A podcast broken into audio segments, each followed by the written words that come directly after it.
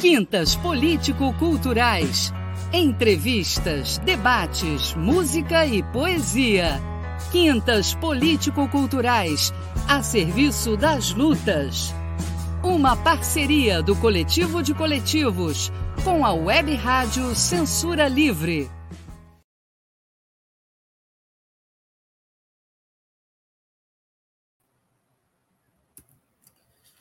Boa noite, bem-vindo a todas e todos ao Quintas Político-Culturais, um programa resultante da parceria do Coletivo de Coletivos com a Web Rádio Censura Livre. Hoje vamos apresentar o quarto programa da série Conheça a Esquerda Revolucionária no Brasil.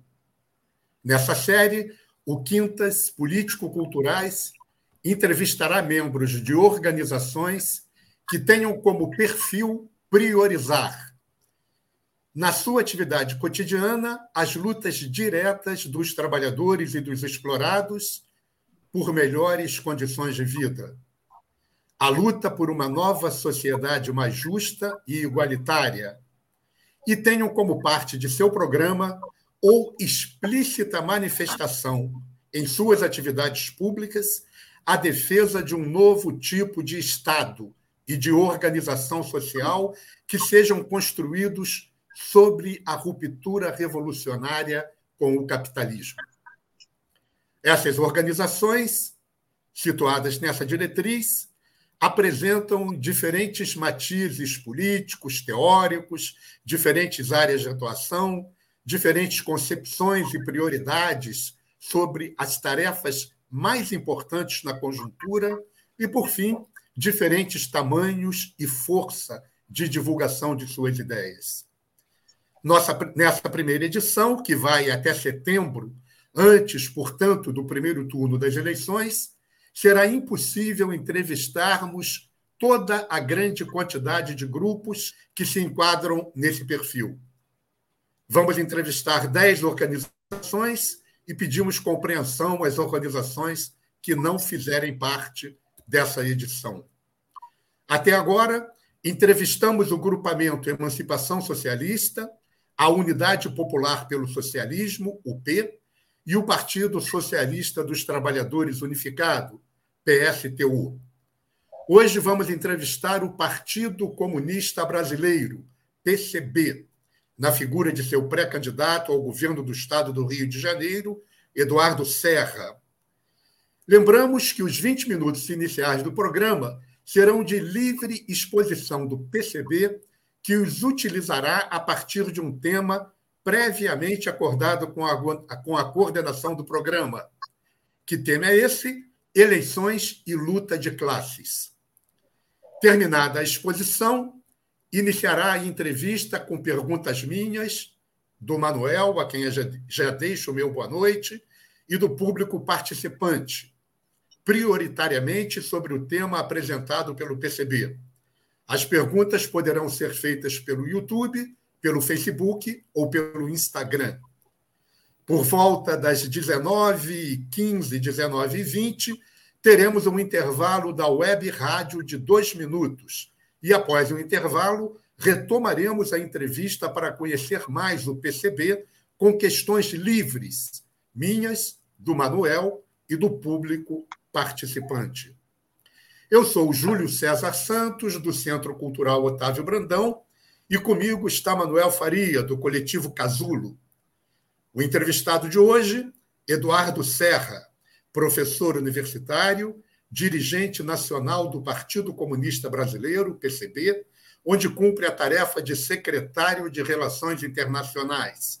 Já disputou pelo PCB a Prefeitura Carioca, o governo do Estado e uma vaga ao Senado. Para as eleições de 2022, Eduardo Serra é pré-candidato ao governo do Estado do Rio de Janeiro pelo seu partido, PCB. Eduardo a palavra é sua pelos próximos 20 minutos para você apresentar o PCB a partir do tema As eleições e a luta de classes. Seja bem-vindo e boa noite. É, obrigado pelo espaço. Boa noite, José Manuel. Boa noite, Júlio César, e muito boa noite para quem nos está assistindo. É um prazer estar aqui nas Quintas Político-Culturais, né? É um espaço democrático para a esquerda revolucionária, para a esquerda socialista. E, é, como o Júlio César iniciou a apresentação, eu tenho a tarefa, esse ano, de representar o Partido Comunista Brasileiro nas eleições, ah, concorrendo ao governo do Estado do Rio de Janeiro. Nesse momento, sou pré-candidato ao governo do Estado. E é, considero essa uma tarefa muito importante, porque para nós, do Partido Comunista Brasileiro, as eleições são muito importantes porque elas são um momento em que se pode falar com, com as pessoas, com os trabalhadores, apresentar propostas, fazer a denúncia do capitalismo, apresentar linhas de trabalho político, propostas concretas né, para superar essa realidade duríssima que os trabalhadores enfrentam. E nós entendemos que as eleições são parte de um processo maior de luta, de luta pelo socialismo. Na nossa concepção, o principal eixo dessa luta maior é a luta de massas, é a mobilização de massas, as manifestações, as greves, o enfrentamento capital-trabalho. Ah, e, a nossa tarefa é fortalecer o lado do trabalho, dos trabalhadores, né, da classe trabalhadora, que hoje se apresentam com novas formas né, de inserção no mundo de trabalho, se apresentam de forma em muitos segmentos muito precarizada, que enfrenta o, o, capitalismo, que cada vez mais mostra sua natureza né, ao eliminar postos de trabalho, ao, ao criar uma, uma grande desigualdade, deixando muito, muitos e muitos e muitos milhões de trabalhadores é, sem qualquer chance de obter um emprego. Esse capitalismo que se apresenta com apoio de um sistema de estados, de governos liberais ou ultraliberais, que acirram mais ainda essas características do capitalismo em si, que são as características de promover a grande desigualdade, a concentração de renda nas mãos de poucos, né, cada vez menos, inclusive, com, com políticas de retirada de direitos, de privatização de empresas públicas, e tudo aquilo que caracteriza o liberalismo e o ultraliberalismo. Essas eleições se dão num momento muito difícil para o Brasil, que tem um governo é, do, do, que conta com elementos fascistas, né, um governo que se apoia em grupos de extrema direita radicalizados, que tem apoio dos setores de, de setores muito conservadores da sociedade, setores reacionários que vão contra tudo que se conquistou no, nos últimos anos, nas últimas décadas, em termos de direitos civis e em termos de direitos sociais, um governo que promoveu assumidamente um, um genocídio né, no combate à pandemia da Covid-19, ao se negar a tomar as medidas necessárias, ao, ao, ao desqualificar a pandemia, ao dizer que se tratava de uma gripezinha e tal é, não tomou as providências no, no, seu tempo devido. Um governo que promove a, a, o armamento de setores da sociedade para garantir os direitos, né, os interesses de uma minoria do agronegócio que invade terras indígenas, desmata a Amazônia, mata pessoas. Né? Esse é o governo que nós temos, é o nosso principal inimigo, é o Bolsonaro, o bolsonarismo, tudo que ele representa. O bolsonarismo é algo complexo. É, esse é o nosso principal inimigo, e, claro, como pano de fundo, o capitalismo. E a base de apoio do Bolsonaro é o grande capital. Assim como na Alemanha de Hitler, o, o, o apoio básico do, do, governo nazista eram as grandes empresas, algumas estão aí até hoje, a Bayer, que na época tinha outro nome, a, a, a Gefaber, Farber, né? a Krupp, que ainda existe até hoje, ThyssenKrupp, né? E, e, no Brasil não é diferente. Essa grande burguesia capitalista não hesita em apoiar governos fascistas, né? E talvez uma parte dela não esteja apoiando o Bolsonaro porque ele atrapalha os negócios. É tão grotesca a figura dele, as ações dele, que uma parte da grande burguesia brasileira talvez tenha abandonado o Bolsonaro por conta disso, que atrapalha os negócios, né?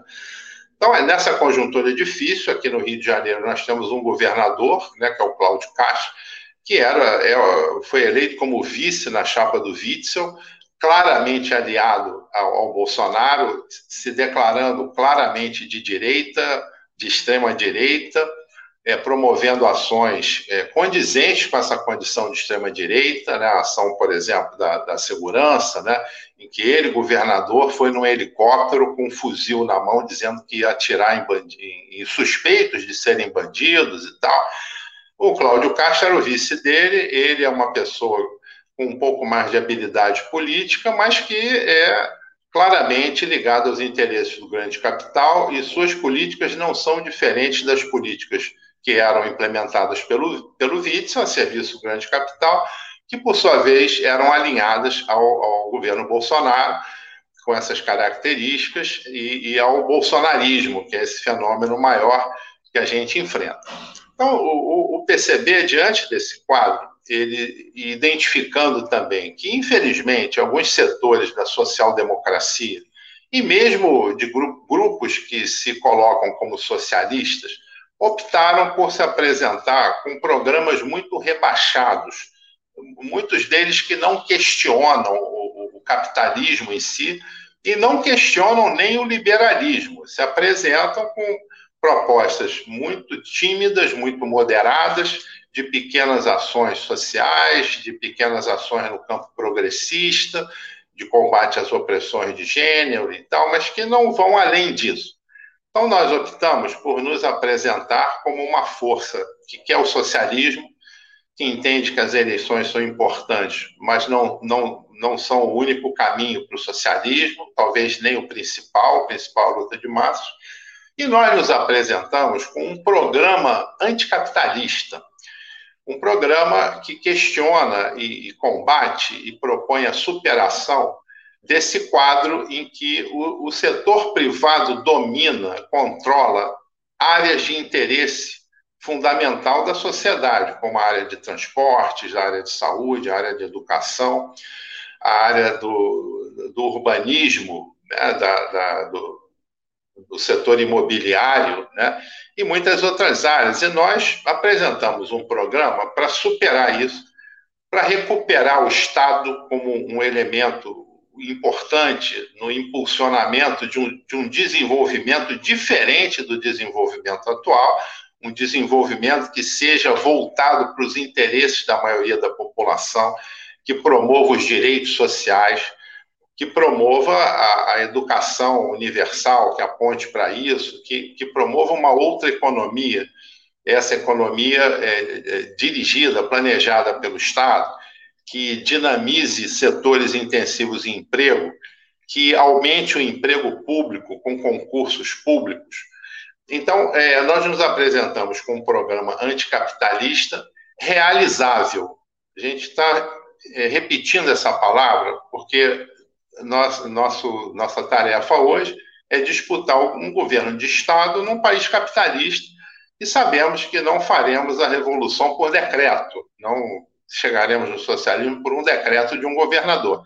Mas entendemos que é possível avançar muito em muitas áreas, entendemos que um governo comunista, um governo de esquerda revolucionária, é, pode trabalhar muito no sentido de prover uma melhor organização dos trabalhadores, é, para que haja mais participação nas, na tomada de decisões políticas e para que se avance nesse caminho que nós desejamos de construir a, o, o, socialismo, construir a passagem para o socialismo, e nós entendemos que é a via revolucionária que, que deve prevalecer. Então, como se desenha esse programa? Primeiro, é, colocando a necessidade de se retomar o Estado. O Estado hoje é um Estado privado, ele, ele, ele existe, e é importante dizer que não se trata de um Estado mínimo, não, como dizem os liberais, querem os liberais. O Estado é mínimo, sim, no que diz respeito aos trabalhadores, aos direitos da maioria dos trabalhadores. Aí ele é mínimo. Ele não garante aposentadorias, ele não garante emprego, ele não garante acesso à saúde, ele é muito pequeno. Mas ele é muito grande é, no que diz respeito à defesa dos interesses da burguesia, da grande burguesia, dos capitais, que conseguem recursos a juros baixos, muitas vezes a juros é, perdidos, né, sem juros, é, com doações né, de, de, áreas inteiras de infraestrutura, com financiamento a fundo perdido. Né? Então, para a burguesia, para os capitalistas, o Estado é máximo. Para a classe trabalhadora, ele é mínimo. E nós entendemos que é possível reverter isso, de trazer o Estado para o planejamento econômico. Então, na área de economia, nós propomos a criação de um banco público de, de, de investimentos, um banco capaz de promover esse novo tipo de desenvolvimento que a gente quer, financiando infraestrutura, financiando as áreas sociais, fazendo eh, o financiamento da reforma agrária no estado do Rio, né, que repete o padrão brasileiro, em que a propriedade é, é, do campo é concentrada nas mãos de poucos. No Rio há muitas áreas improdutivas, ainda tem isso no estado do Rio, é, de Janeiro, há muitas áreas em que há pequena propriedade do campo, pequenos produtores, inclusive quilombolas, que devem ser apoiadas pelo governo do estado, é, deve, deve ser fornecida para esse conjunto de, de agricultores é, o financiamento para produção, o escoamento, o acesso aos mercados, a, a, assistência técnica, as compras do Estado da sua produção para garantir a sua sobrevivência e o seu desenvolvimento. Esses trabalhadores do campo devem ser organizados em cooperativas, o governo do Estado tem tudo para promover isso, e promover uma reforma agrária. Por isso, um banco público de desenvolvimento, que possa, inclusive, investir a fundo perdido, é fundamental para a economia. É claro que para a economia nós temos que enfrentar questões que são nacionais. Por exemplo, a dívida dos estados. Um processo que começou nos anos 60, que foi se acumulando, é uma dívida impagável e aí os, os estados entram em regime de recuperação fiscal, comprometem grande parte da sua receita que vai para o governo federal. Isso tem que ser combatido. E um governo comunista no Rio de Janeiro seria uma força muito grande para organizar é, a, a, contraposição a isso e, e acabar com esse, com esse, com, esse, sistema de recuperação fiscal com a dívida dos estados.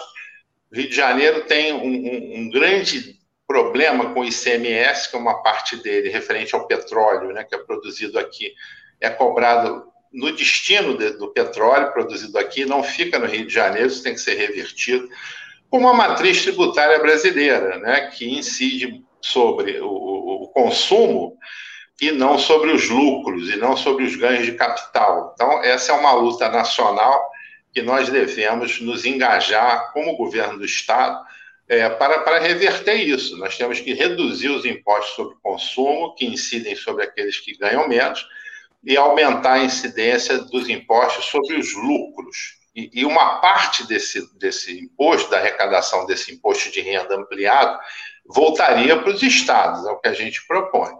Então, é, é pensamos em 12, recuperar. Sim. Você está falando 12 minutos, tá? Só para avisar. Eu não sei se tá você está com acesso ao chat. Você está com acesso ao chat? Nosso? É, mais ou menos, mais ou menos. Eu tô, o chat da rádio. Ah, não, é, porque eu botei no chat da eu botei no chat da rádio, mas então eu te falo. Não, tiver... tá bom. Tá, tá eu, eu vou fechar os oito minutos falando de outros pontos fundamentais do programa. O primeiro é a economia, a recuperação da economia. É, o, o, o, o, segundo ponto, não tem hierarquia nisso, mas são os pontos principais, é, é na democracia, é no combate à desigualdade das pessoas no acesso ao processo de decisão política. Então, nós pretendemos criar uma estrutura chamada Poder Popular, com conselhos eleitos nos bairros, nas cidades e por áreas de atuação do Estado, para que ah, representantes eleitos diretamente possam influir, decidir sobre os rumos, sobre as, as, as suas demandas, sobre como resolver os problemas que dizem respeito à maioria. Então, é, poder popular, é, uma economia planejada com banco público de desenvolvimento, com os investimentos, aí podemos recuperar a indústria naval, podemos recuperar vários setores da economia industrial do Rio de Janeiro que, que não estão ativados hoje, é, podemos aumentar a produção no campo, fazer reforma agrária. E aí, nos outros setores, a visão é de um do, do programa é anticapitalista. Então, por exemplo, o sistema de transportes hoje é extremamente precário. A Supervia já transportou mais de um milhão de passageiros por dia, hoje transporta menos de 300 mil. É, o sistema de ônibus é insuficiente, as empresas recentemente venderam ônibus para o Acre, e que ônibus que faltam aqui no Rio, a frota está em péssimas condições, horários noturnos não são atendidos, muitas linhas não funcionam. E esse setor rodoviário tem muito poder, e esse poder político impede que avance o metrô, as barcas, né, que já transportaram muito mais gente também, transporta muito menos, o VLT. Então, a nossa proposta é estatizar esse setor de transporte. Como? Primeiro, criando uma empresa pública que vai se instalar, vai competir, nós podemos é, conduzir a tarifa a, a metade do seu, do seu custo hoje, do seu preço, em, um prazo relativamente curto, e promover no médio prazo, mudando a forma de financiamento do sistema, a tarifa zero. Então, vamos apertar as regras das concessões, as empresas que, que não cumprirem serão, serão encampadas pelo Estado, e nós teremos condição aí sim de expandir barca, metrô, pré-metrô, trem elevado, monotrilho e racionalizar melhor o sistema, atender os horários noturnos, as gratuidades, integrar com Baixada e São Gonçalo, que forma a região metropolitana do Rio. O mesmo para a saúde. Né? Nós temos um, um sistema público que mostrou a sua importância no combate à Covid, mas ele está muito precário, ele, ele não atende a totalidade da população aqueles que não têm um plano de saúde levam muito tempo para serem atendidos, às vezes nem dá tempo de serem atendidos, né? entra numa fila de meses para uma cirurgia.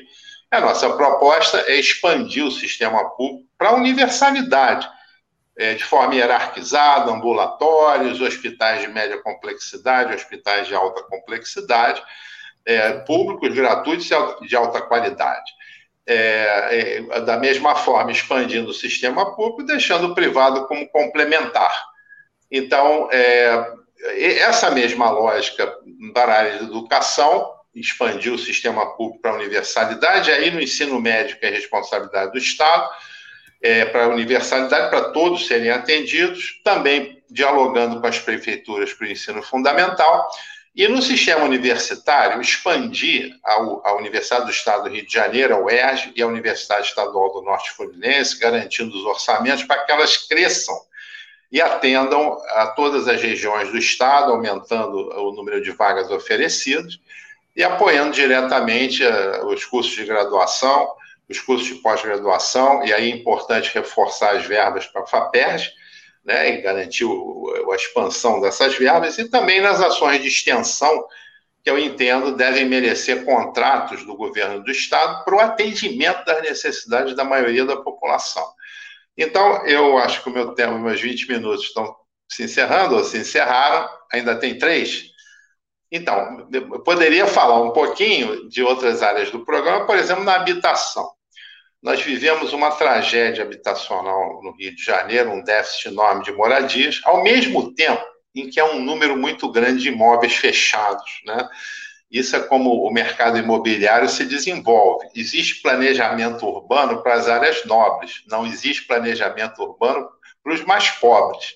E aí, e aí vem os fenômenos, né? aqueles que têm baixa renda precisam estar perto dos, dos, centros urbanos, onde tem o emprego, onde tem a escola, onde tem os postos de saúde, vão morar nas encostas e nas margens do rios, dos rios, sujeitos a condições de vulnerabilidade. Aí vem a enchente, aí vem os temporais e morre gente.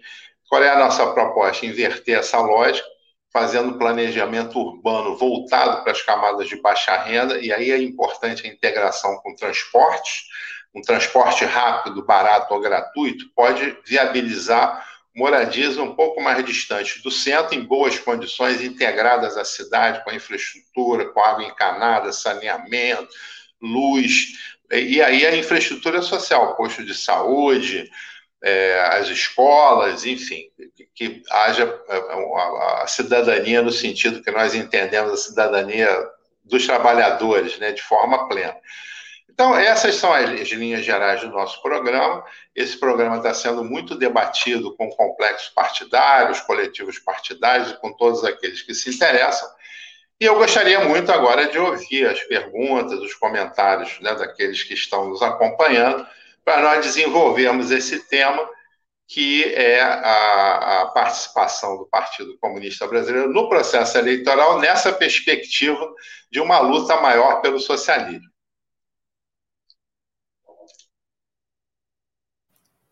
Obrigado, Eduardo.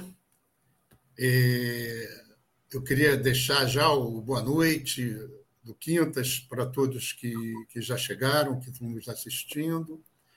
É, queria informar que nós tivemos um atraso no início, em virtude de problemas ocorridos com o Eduardo, é, e que nós vamos estender um pouco mais o programa em função disso, e pedimos para você que está aqui conosco compreenda e fique com a gente. E... Manuel, você gostaria de começar com, com as perguntas? Gostaria sim. Professor Eduardo, é, eu queria fazer uma, uma pergunta que é relacionada ao, seguinte.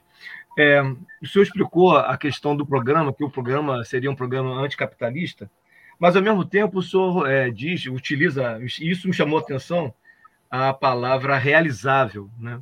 Eu queria que o senhor explicasse um pouco melhor como que vai ser aplicado um programa anticapitalista dentro do capitalismo, sem ter que romper com as, as instituições, né, com tudo isso que já existe. Né? Queria que o senhor falasse um pouquinho mais sobre isso, porque é, aqui, é, como o Júlio falou, nós já tivemos aqui na, na, no programa a participação da, da Juliette da, da UP, e o do Ciro é, do PSTU, e esse tema é, ele foi também apresentado, né? E com visões diferentes, né? Eu queria que o senhor falasse um pouco mais sobre, sobre esse elemento, né? Como realizar um programa anticapitalista por dentro do capitalismo. É, Eduardo, esse, é um desafio, Eduardo, sim. Bueno. Eduardo, vamos, vamos combinar uma coisa só antes de você falar. É, eu vou te avisar para não ficar falando, te cortando, com um sinal de mão tá, o tempo, tá bem? O tempo decorrido tá da tua fala. Quando, tiver três minutos, eu falo três. Tá? Eu vou te tá pedir tá para você falar entre três e cinco minutos, tendo cinco minutos como teto para você construir a, a tua resposta, ok? Tá bom. Então, a pergunta é muito boa, né? Porque ela é uma pergunta estratégica, né? E eu queria te dizer que nós não temos nenhuma ilusão que se pode chegar no socialismo com, com reformas sucessivas, né? Esse cenário a gente sabe que, se, se é que já, já foi possível algum dia, hoje, pela própria forma como o socialismo, se, o capitalismo se desenvolve, é, essa, essa ideia, essa proposta se, se torna praticamente inviável. Quer dizer, não é possível reformar o capitalismo pouco a pouco até que se chegue numa sociedade justa, igualitária tem limite nesse processo, mas tem acúmulos que são necessários. É importante o trabalhador participar de lutas que deem resultado, que ele sinta que a participação dele pode garantir melhores condições de vida. Então, quando nós falamos em poder popular, nós não estamos repetindo a proposta dos soviets, que começaram antes da Revolução Russa e, e que foram se tornando uma estrutura de poder dual, né? É, eu lembro que o, Kerensky, lá do governo transitório, ele era do Soviet também, né, e participava do parlamento e tal. E houve um momento em que eclodiu a Revolução Russa e os soviets passaram a ter o poder de fato total, né, a proposta do Lenin, né, todo o poder ao sul. Mas a gente sabe com, com, com clareza que não se chegará numa sociedade justa e igualitária com, com reformas sucessivas. Mas nós entendemos que é importante criar as cunhas dentro do capitalismo, não só na forma de organização dos trabalhadores, porque a democracia burguesa, por definição, vai ser sempre muito limitada. Então, vamos criar outras formas de participação é, popular que podem ganhar é, momento, ganhar força e, e virarem espaços decisor, decisórios. Né? Também, quando a gente fala em, em é, num programa anticapitalista, a gente quer aumentar, sim, o, o, o setor público. E, e, as duas coisas vêm acompanhadas uma da outra. A gente quer transformar, por exemplo, a saúde em saúde pública universal com um Conselho Popular de Saúde, quer dizer, mudando a natureza do Estado, trazendo para o Estado esses segmentos e, ao mesmo tempo, mudando a natureza do Estado. Esse processo é um processo dialético, né, de idas e vindas, de soma, de sínteses, e que contribui para o aumento da consciência da classe trabalhadora, que é o que nós desejamos. Ao mesmo tempo, se faz a luta das ideias, a luta contra a hegemônica. Então, um programa, e aí a palavra realizável quer dizer que é realizável dentro dos marcos que a gente se propõe a realizar. Dizer, não, não é um programa que em quatro anos vai desembocar no socialismo, mas é um programa que vai desembocar numa relação de forças melhor para a classe trabalhadora. Vai ter mais é, saúde pública, mais educação pública, vai ter moradia, vai ter participação popular nas, nas discussões referentes a esses temas e vai diminuir a força do capital. Não temos também nenhuma ilusão que em quatro anos essa força vai desaparecer, não vai, vai ficar presente, tanto nas estruturas da economia, quanto né, as suas representações no campo das ideias, mas um governo assim, ele pode contribuir para o que é essencial para nós, que é o avanço na organização e na consciência de classe, da classe trabalhadora, é, criando condições melhores para o enfrentamento capital-trabalho, criando condições melhores para os trabalhadores organizados enfrentarem aí sim de fundo uh, o capital e tudo que ele representa. Então, por isso, realizável. Quando a gente fala em transporte público, isso existe em, em vários países do mundo. O sistema de transporte é público, estatal. Em muitos casos, gratuito, onde há uma, uma nova forma de financiamento do sistema, e isso é algo também perfeitamente é, realizável. Quando a gente fala em saúde pública, nós temos é, exemplos de muitos países que, por conta da luta dos trabalhadores, construíram sistemas públicos de saúde, de previdência social, sistemas de bem-estar social público, por conta da luta dos trabalhadores. Então, realizável nesse sentido. E, e, e também frisando que esse realizável significa um acúmulo para uma ruptura, sim, que a gente entende que é um governo comunista, um governo de esquerda nos marcos do capitalismo, e tem que se engajar nessa luta maior pela ruptura com o capitalismo e pela construção do socialismo. Obrigado, Eduardo. Eu queria chamar o, aos nossos participantes do programa para mandarem questões também, para participarem com questões para o Eduardo que hoje é dia da gente conhecer um pouco mais o PCB. O Eduardo, eu queria é, continuar nessa, nessa linha do que o Manuel é, iniciou, que o Manuel colocou. É, por quê? Porque é, o, a discussão que Lenin sempre colocava em relação ao processo eleitoral é, era um espaço é, de você é, aproveitar o espaço eleitoral para denúncia do Estado burguês e para denúncia do próprio processo eleitoral, do próprio processo democrático burguês. E que a gente, que os revolucionários deveriam participar para apresentar uma discussão ampla, aproveitar esse espaço de discussão ampla na, sociedade para apresentar seu programa, tanto imediato quanto estratégico. Né? É, ao apresentar um programa realizável, ou seja, de reformas dentro do próprio capitalismo, isso não significa um processo de ruptura para esse pensamento clássico de Lenin? Não, de forma alguma, né? Porque é, essa questão do debate reforma e revolução, ela já foi abordada muito bem por muitos autores, por exemplo, a Rosa Luxemburgo, né, que supera esse debate. Ela diz que Depende da reforma. Tem reformas que se esgotam em si mesmas, essas não acumulam para a revolução. E tem reformas que acumulam, que avançam nas conquistas dos trabalhadores no grau de organização dos trabalhadores e de consciência de classe. Essas mudanças, sim, acumulam para uma ruptura é, posterior. Se, se consegue fazer uma reforma agrária mais ampla, organizando os trabalhadores em cooperativas, isso é, contribui nesses eixos. Quer dizer, é uma conquista de fato, tira poder do grande capital, contribui para a consciência de classe, contribui para o entendimento de que é possível lutar e vencer, é possível ter conquistas, né? E também é, a, a, condição em que Lenin coloca, né, e aí ele justifica a participação nas eleições, na Duma, né, tinha lá os deputados na Duma, são condições daquele momento, naquele país. Por outro lado, a gente tem perfeita consciência de que, primeiro, no Brasil já foi é, colocada a possibilidade de uma revolução nacional libertadora, né, quer dizer, uma parte da burguesia marcharia junto com os trabalhadores, e aí derrotaria o capital estrangeiro e criaria um processo de desenvolvimento nacional mais includente e tal. Isso aí, o próprio desenvolvimento do capitalismo já superou há muito tempo, se é que já existiu. Então, nós temos clareza de que não existe burguesia nacional, quer dizer, burgueses brasileiros, capitalistas brasileiros, com a visão do todo do país, com a visão de incluir a classe trabalhadora, isso não existe mais, o capital é interligado internacionalmente.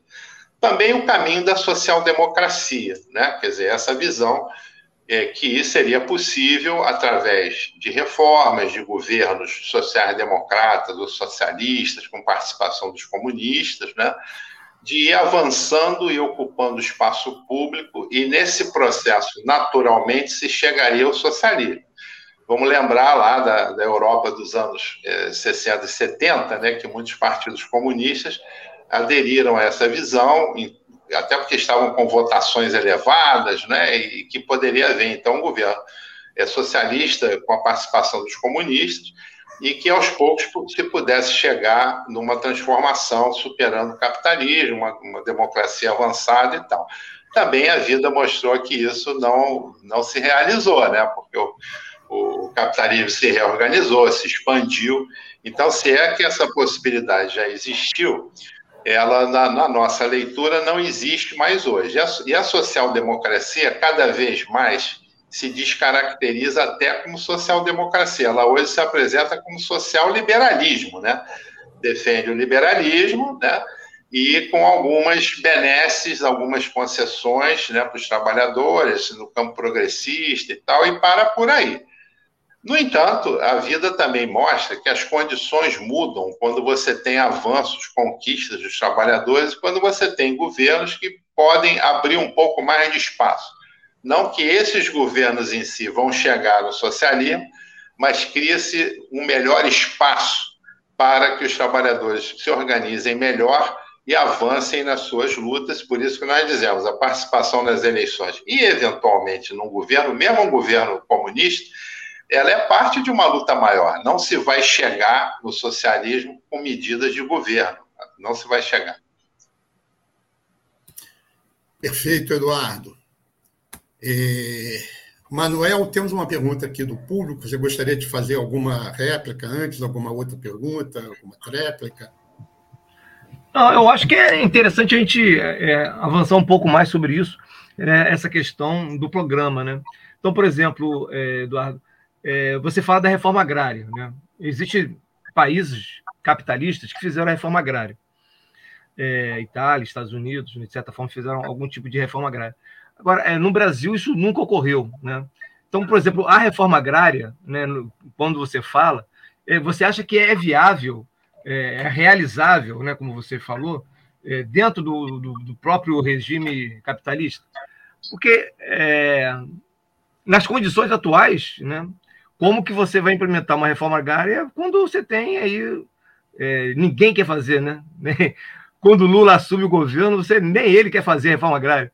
Então, como é que você vai fazer implementar uma reforma agrária tendo esse esse, esse obstáculo, né? Porque parece que na, e já é para mim já é uma questão do socialismo, né? Parece que no Brasil essa tarefa é, passa a ser uma tarefa para os socialistas e pós-revolução, porque no sistema capitalista de produção fica, fica muito difícil. Então, é, esse é um exemplo do que, que da dificuldade que é essa implementação do, que, do, do programa anticapitalista dentro do próprio capitalismo. Então, é, é, essa é uma questão de fundo, sim, né? Porque, veja bem, nós trabalhamos no campo revolucionário, entendemos que não é possível chegar no socialismo com pequenas mudanças, pequenos avanços sucessivos. Isso aí, se, se, já, se já existiu essa possibilidade no Brasil, eu não sei se já existiu, ela hoje não existe. O que não quer dizer que não se deva fazer luta, porque a consciência de classe se constrói com luta, com avanço. Então, o, até os anos 60, não tinha essa figura do agronegócio no campo brasileiro, você tinha latifúndios improdutivos, né, que eram usados apenas como reserva de valor. Isso se transformou, o capitalismo está no campo. Agora, ao mesmo tempo que o capitalismo está no campo, você tem dezenas de milhões de pessoas, né, é, famintas, que não têm o que comer, que vão para as filas da fome. Então, é, a consciência pode se desenvolver nesse sentido, de que isso é uma situação injusta e que há que promover, há que se promover uma mudança nesse quadro, com distribuição de terra, e isso é uma questão que é resolvida pela correlação de forças. Se nós temos força suficiente, consciência social, uma hegemonia dessas ideias e organização dos trabalhadores, nós vamos avançar na reforma agrária. Podemos avançar numa cunha direta contra o agronegócio, podemos avançar em, em, em regiões promovendo é, é, essa expropriação de terras, né, com título da dívida pública. Aqui no estado do Rio, por exemplo, tem várias regiões que não produzem, que não é tão difícil assim de se realizar.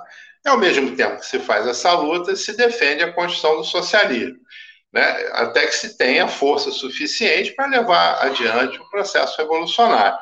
Então, é, é, é, são coisas que marcham em paralelo, né? ficar só sonhando com a revolução sem fazer luta concreta é cair no campo de um idealismo aí, né? No entanto, fazer a luta apenas acreditando que pequenos avanços por eles mesmos vão levar para o socialismo é uma grande ilusão. Então, essas coisas têm que estar juntas, elas têm que estar combinadas, né? Então, só o fato de manter a proposta da reforma agrária com bandeira de luta como eixo já faz a denúncia do grande capital. Aí vem o que o, o foi lembrado aqui, né?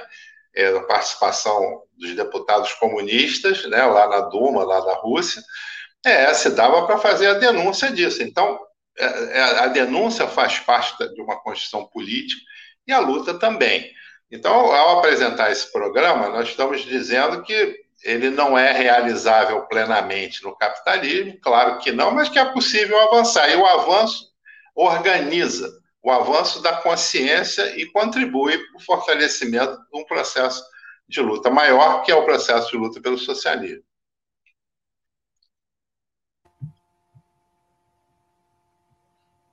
Não está com som. Agora sim. Ok, Eduardo. Vamos é, fazer uma pergunta colocada aqui por um participante nosso. Júlio, é, não é melhor fazer o um intervalo agora, não? Não, porque nós vamos até um pouco mais tarde, né?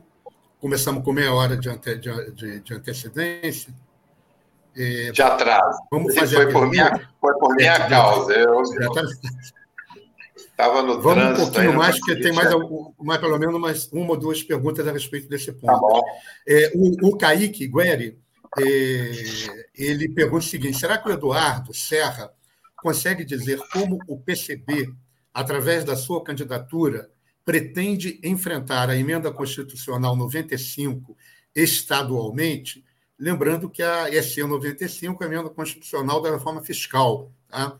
É, Eduardo, quer responder ao, ao, ao, ao Kaique Gueri? É reforma fiscal. Então, essa é uma questão nacional, né? Eu, eu, falei no início, né? A gente tem plena consciência que tem al, al, algumas, alguns objetivos de luta mais imediatos. Por exemplo, a questão do teto de gastos, né? Que agora o governo Bolsonaro rompeu né? é, com essa medida aí do Auxílio Brasil. É, de forma claramente eleitoreira. Se fosse para fazer isso, tinha que ter feito muito antes, e, uma proposta de se manter e tal. Né? Então, nós temos o, a questão do teto de gastos e uma lei chamada Lei da Responsabilidade Fiscal, que é uma lei da irresponsabilidade social, né? Isso faz parte do liberalismo, de criar uma imagem de, de equilíbrio e tal, que os gastos são, são controlados, gastos públicos, ele faz parte dessa construção absolutamente falaciosa né, do liberalismo. Então, é, a luta é, passa pela, pela derrubada dessa lei da responsabilidade fiscal, chamada assim, é, e construir a lei da responsabilidade social, né, que Olha, se fosse por conta de gastar mais do que arrecada, o Japão não existiria mais, porque a dívida pública japonesa é duas vezes o produto interno bruto do Japão. E o Japão continua fazendo gastos, né? Para manter a economia funcionando, para crescer, etc, etc. Não estou aqui defendendo o modelo japonês, de forma alguma. É um capitalismo super selvagem, mas estou dizendo que é uma falácia isso de que não pode gastar mais do que arrecada. Tem que gastar sim para fazer os investimentos, para a economia crescer, para distribuir renda. Né? Então, essa é uma luta nacional. E eu acho que a pergunta do Kaique é boa, porque diz respeito ao papel de um possível governador comunista. Um governador comunista vai ter que organizar a luta, né, junto com outros governadores, prefeitos, com as forças políticas, com o trabalhador organizado diretamente, aí nós propomos o poder popular, para fazer esse enfrentamento nacional, para fazer uma reforma tributária, sim, que faça com que o capital seja mais taxado, os dividendos sejam, sejam mais taxados, os dividendos dos lucros das empresas, né? e não o consumo, tem que desonerar o consumo para as pessoas terem mais comida, terem mais roupa, né? Eu vou dar um número.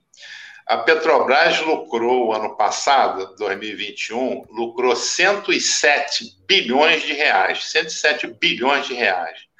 E distribuiu 101 bilhões de reais para os seus acionistas principais. 101 bilhões. Olha, nós estamos falando do Lenin. Olha a oligarquia do Lenin aí, né? Aquele grupo de de pessoas né, que se beneficiam dos ganhos do capital, um grupo pequeno.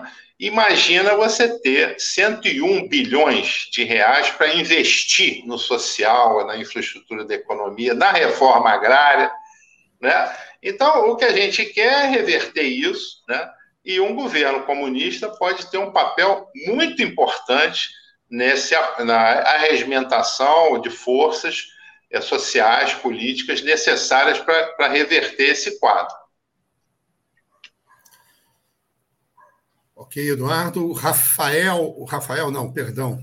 A Frente Ampla Suburbana, que eu não sei se é o Rafael que está representando, mas é quem geralmente participava pela Frente Ampla Suburbana. O Rafael, inclusive, agora ele está mais no Centro Socialista da Penha. Mas a Frente Ampla Suburbana, que não tem aqui quem é que está representando, pergunta o seguinte: quais as diferenças programáticas com a UP que impedem uma frente de esquerda para disputar as eleições? É, é um bom, primeiro é, ressaltando a importância de iniciativas como a formação da Frente Ampla Suburbana, né? É uma prova de que diferentes segmentos da esquerda, segmentos populares, podem trabalhar juntos.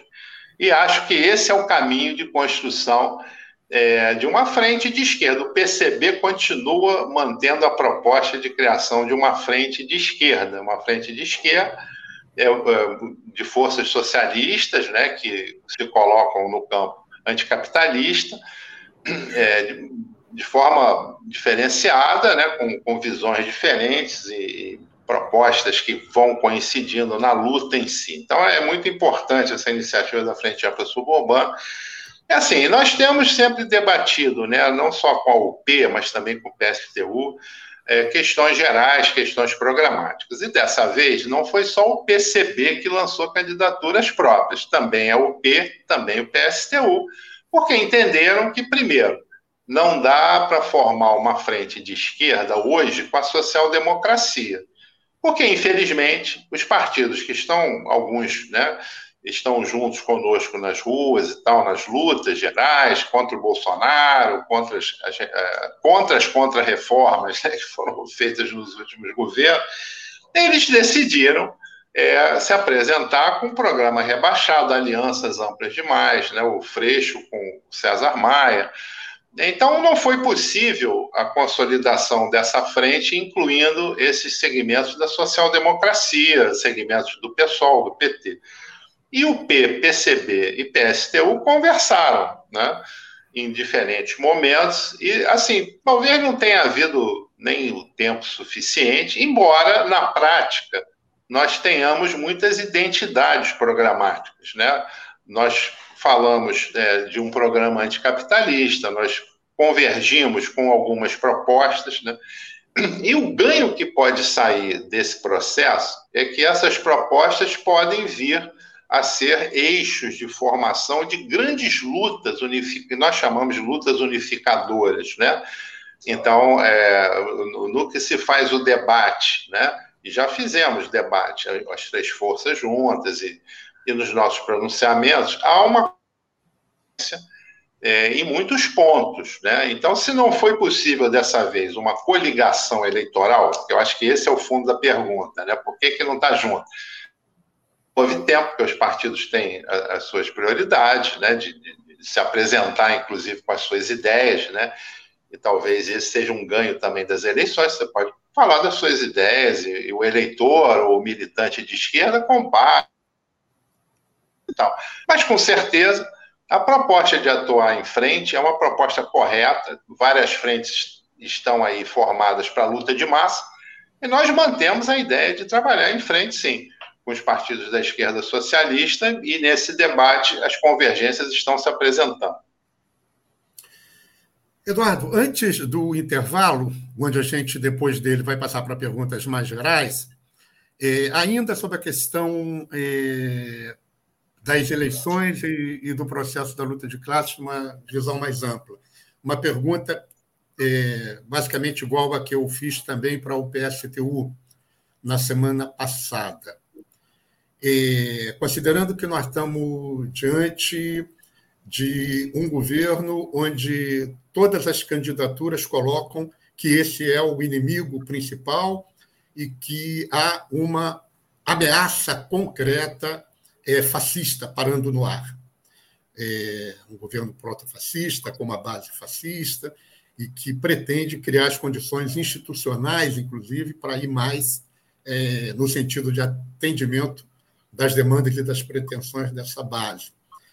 É, a partir daí, é, considerando que o regime, o regime de um governo da conciliação de classes Lula-Alckmin não seria o mesmo regime de um governo Bolsonaro, um governo proto-fascista Bolsonaro, e esse regime do governo de conciliação de classes permitiria muito mais o trabalho de base nas fábricas, nas escolas, num processo de organização, não só para lutar contra o fascismo, mas também contra a conciliação, é, por que, nesse momento, é, não se cerrar fileiras num tipo de unidade de ação eleitoral ou de uma frente única com um único ponto programático, que é a retirada de Bolsonaro, e toda a discussão programática dos revolucionários, das correntes revolucionárias, serem expressadas pelas suas candidaturas aos governos de Estado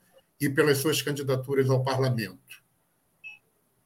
É, a pergunta também é muito boa e ela é feita constantemente, né? Porque realmente nós vivemos um, uma, um, uma conjuntura em que há um governo claramente de extrema direita, né? Que tudo leva a crer que haja movimentações golpistas em andamento, né? Talvez não naquele golpe como foi em 64, mas com aventuras, né? Como foi nos Estados Unidos, lá o pessoal do Trump tentando virar o jogo, é, recolher urnas, né, invadir o Capitólio e tal, para tentar é, virar o, o, resultado da eleição. Né? Isso, claramente, tem gente conspirando. Eu diria que o Bolsonaro, politicamente hoje, ele está derrotado, mas não está morto. Ele se move, ele tem uma, bases radicalizadas na, na sociedade, inclusive armadas. Né? Ah, bom, também queria dizer que foi um erro algumas forças políticas saírem das ruas na campanha fora Bolsonaro. A gente tinha que ter continuado nas ruas, nós pretendemos continuar nas ruas, porque motivos não faltam para o impeachment do Bolsonaro. Todo dia aparece uma coisa nova. Né? O que falta é essa pressão popular e essas forças, né, basicamente o PT e outros partidos, optaram por jogar tudo nas eleições e se apresentam como uma alternativa ao bolsonarismo, né, e que nós questionamos. Né, a alternativa no sentido do fascismo, quer dizer, de, de, ter fascistas no aparelho de Estado, eu diria que é. O Lula ganhar a eleição, né? se a nossa candidata Sofia Manzana não passar para o segundo turno, for Lula e Bolsonaro, eu diria que uma eventual vitória do Lula tiraria esses grupos fascistas do miolo do aparelho de Estado mas em nenhum momento a candidatura Lula apresentou alternativas ao liberalismo. Muito pelo contrário, né? apresenta um programa liberal e na sua composição estão representantes da grande burguesia e tal coisa, coisa e tal. Então, por isso, eu entendo que o nosso papel, e aí não é só o PCB, mas as forças de esquerda socialista, de esquerda revolucionária que estão lançando candidaturas, tem o papel de fazer esse debate e de preparar, aí sim, preparar as nossas forças, mas o conjunto dos trabalhadores para um enfrentamento duríssimo contra políticas de um eventual governo Lula, se vier a ocorrer. Né? Porque, assim, não tem como concordar com o programa é, liderado pelo Alckmin. Né? Um programa político, um programa econômico capitaneado por representantes do grande capital. Não tem como a gente concordar com isso, né? Então, assim, uma eventual vitória do Lula é, tira o fascismo do aparelho de Estado e pode melhorar um pouco as condições para a organização dos trabalhadores, é, com mais espaços né, políticos abertos para fazer o enfrentamento de classe. Mas tudo que foi falado até agora pela candidatura Lula, por exemplo, Lula não se propõe a reverter a reforma trabalhista, mas em debater a reforma trabalhista. Ele não assumiu esse compromisso. E é uma reforma trabalhista que tirou todos os direitos, poucos que ainda havia, para os trabalhadores. Então, ele não pode concordar com isso. Né? E devemos, a meu ver, estar preparados para esse enfrentamento. E aí, de novo, ressaltando a importância das eleições, não apenas pelo espaço que se abre para esse debate, mas de ter representantes de esquerda. Se não fosse importante ter representantes de esquerda, por que, que assassinaram a Marielle? Né? Por que tentam fazer o impeachment, né, a cassação do Glauber, do deputado Glauber Braga? Porque disse na, com o dedo na cara do, do presidente da Câmara que ele, ele, se perguntando se ele não tinha vergonha de promover a privatização apressada e, e naquelas condições da Petrobras, que é um patrimônio nacional. Isso mostra a importância de ter pessoas de luta, ter representantes parlamentares de luta, engajados, é, comprometidos com as lutas dos trabalhadores. Então, nesse momento é o que a gente, é como a gente se posiciona. Ok. Vamos passar para o intervalo, Manuel? Então vamos lá. Antônio, está contigo a bola. Dois minutos.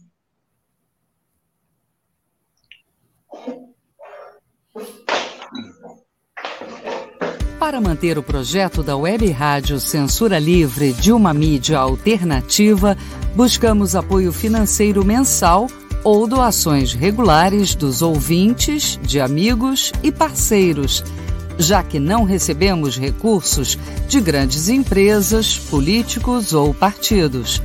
Seja um apoiador regular e ouça o agradecimento no ar durante as edições dos nossos programas.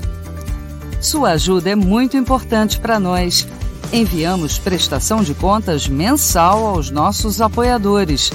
Temos uma vaquinha virtual permanente. Anote o endereço virtual apoia.se barra CL Web Rádio. apoia.se barra CL Web Rádio. Saiba mais sobre a emissora no WhatsApp 21 96553 8908. Web Rádio Censura Livre, a voz da classe trabalhadora. Tradicional trincheira de resistência da mídia alternativa, o Faixa Livre está na Web Rádio Censura Livre, de segunda a sexta, às oito da manhã.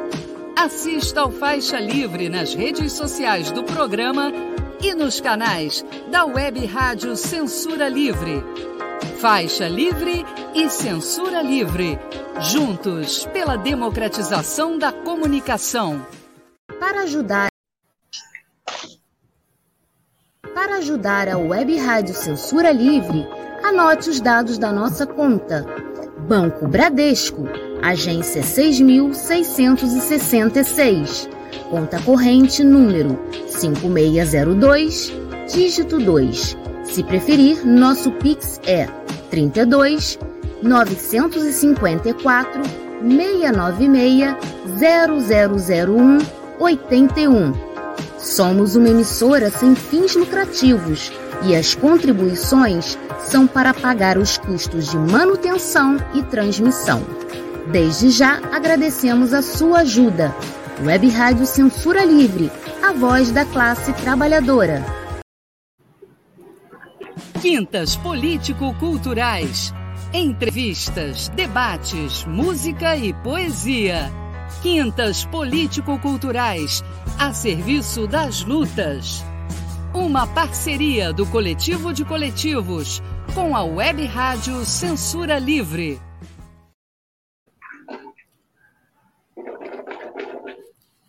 Boa noite, pessoal. Estamos de volta ao Quintas Político-Culturais com a quarta entrevista da série Conheça a Esquerda Revolucionária no Brasil. Hoje trazendo aqui o professor Eduardo Serra, dirigente nacional do Partido Comunista Brasileiro, PCB, e pré-candidato a governador do estado do Rio de Janeiro pelo PCB. O programa Quintas Político-Culturais é uma parceria da Web Rádio Censura Livre com o Coletivo de Coletivos. Coletivo de Coletivos, que reúne coletivos de São Gonçalo, como o Coletivo, Eduardo, Coletivo de Educação Popular Eduardo Maria Alves, perdão, Coletivo de São Gonçalo, como Coletivo Casulo, aqui presente na figura do Manuel, Coletivo de Campo Grande, como Coletivo de Educação Popular Eduardo Maria Alves, Coletivo de Educação Popular Margarida Maria Alves. Está difícil hoje. Os coletivos que atuam no subúrbios carioca, Frente Ampla Suburbana, coletivos que atuam na região de Maria da Graça, no entorno onde se situam as favelas de Manguinhos e Jacarezinho, como Centro Cultural Otávio Brandão, é, coletivos que atuam em organização bairreais, como o, a Comissão de Moradores da Comunidade Indiana, ali no Sopé do Borel, na Tijuca, ou Associação de Moradores é, do Marco 7 de Pavuna, o coletivo GPMC, formado por estudantes, professores e, e, e, funcionários da Universidade Rural, o coletivo ELA, coletivo de mulheres de São Gonçalo, e outros coletivos, amigos e parceiros que atuam junto conosco. E esses coletivos desenvolveram uma ampla campanha solidária nessas regiões onde atuam, é, durante a pandemia, com doações de máscaras, cestas básicas e muita discussão política através dos panfletos distribuídos e das reuniões realizadas. Agora, esses coletivos estão numa campanha de educação popular, para a qual a gente chama você que está nos assistindo a ajudar com a sua contribuição. Conta corrente do Banco Itaú, conta do nosso querido Manuel José Manuel Faria, que está aqui comigo nessa entrevista de hoje. A conta é a conta 59703, dígito 7, a agência 6553 do Banco Itaú e o CPF do Manuel 794 478 487, dígito 53. Contribua e ajude na campanha de educação popular do coletivo de coletivos. Eduardo, vamos passar agora para uma, para uma sessão de perguntas mais gerais, minhas, do Manuel e do público participante.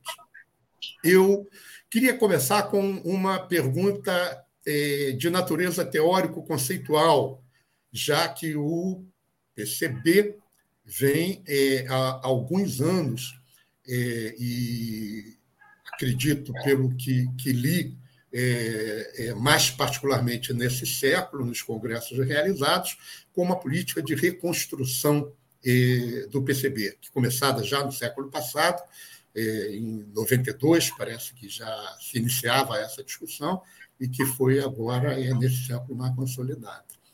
É, o 15º Congresso do PCB, é, de 2014, e o 16º de 2021, é, colocaram uma discussão de que rompe com uma concepção que foi histórica do PCB, que atendia, inclusive, a ditames da própria Terceira Internacional Comunista, é, que era uma discussão de é, uma revolução democrático-popular ou democrático é, burguesa era necessária como ponto para resolver as tarefas é, da democracia burguesa, para só depois iniciar a discussão de uma revolução socialista.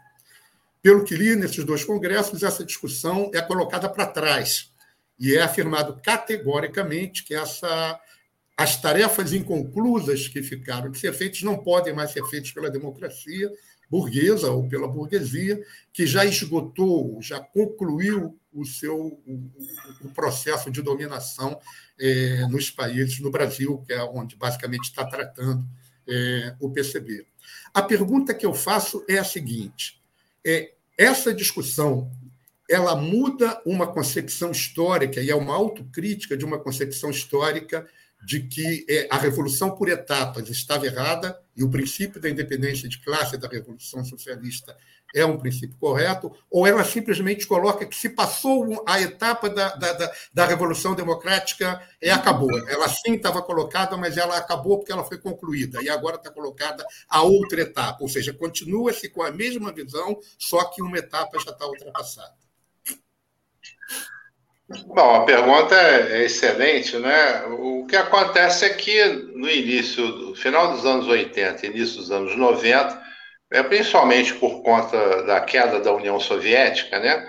Houve uma onda de crises, né, nos partidos comunistas, mesmo aqueles que tinham posições mais críticas em relação ao socialismo da União Soviética e tal, o próprio PCB sempre teve uma posição crítica, embora mantém a visão de um balanço positivo daquelas experiências, né? mas sempre teve as, as, suas críticas, e nós não seríamos marxistas se não estivéssemos sempre fazendo críticas né? e autocríticas. E o que acontece é que, é, inclusive, alguns, alguns partidos comunistas deixaram de existir, né?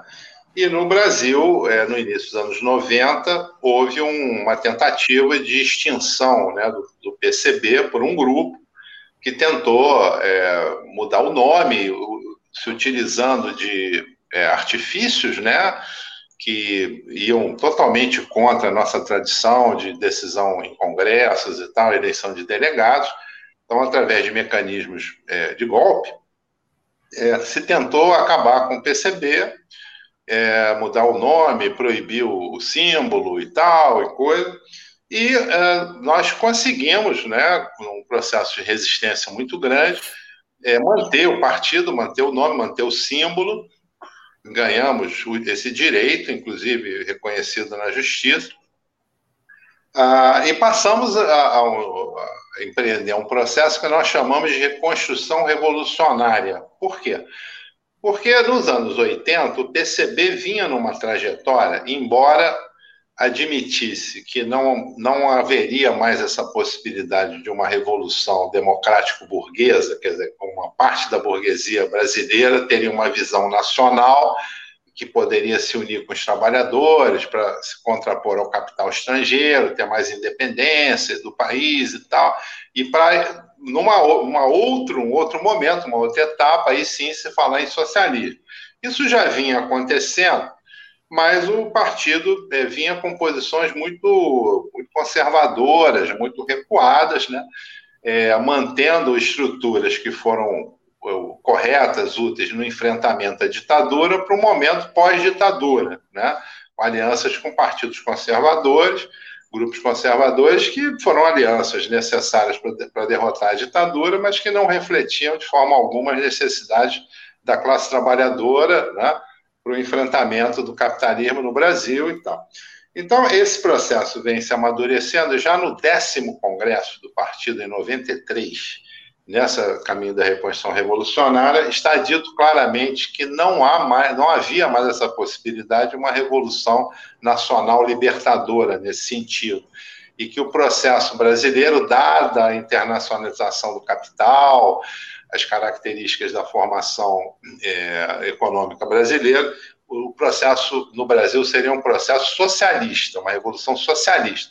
O que não quer dizer um processo simples ou simplório, o Brasil é um país complexo, tem camadas médias, né, tem uma economia muito diversificada, né, tem uma, uma burguesia muito concentrada, mas, enfim, com diferentes segmentos sociais. É um país complexo, mas o caminho é socialista, desde o décimo congresso que é, isso é afirmado. E realmente no décimo quarto, no décimo terceiro congresso, foi 2005, décimo é, quarto, décimo quinto congresso e agora décimo sexto, esse caminho é consolidado e vem as táticas e todas as considerações é, do, do, das ações necessárias para isso. Então, eu diria que é, não é que passou uma etapa, é que as condições que geraram esse pensamento, elas já tinham se modificado. Então, não havia mais, no nosso entendimento,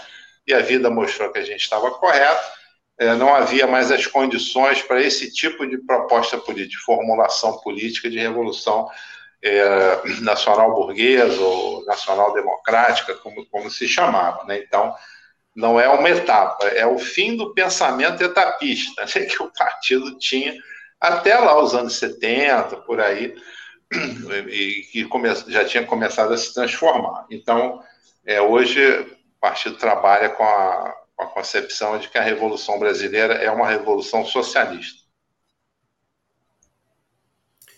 Obrigado, Eduardo. Manuel, alguma formulação? Nós estamos sem pergunta do público. Tem duas perguntas nos, no, nos comentários que eu queria responder, do Caí. É, tem uma sobre transporte que era legal. Me, me passou, me passou. Então, Antônio, coloca na tela, por favor, que eh, eh, aí a gente já leu. Pro... É, o Kaique Query, ele, dá, ele fala, dando tempo, será que o Eduardo pode também comentar a respeito do PDTU, Plano Diretor de Transportes Urbanos, né?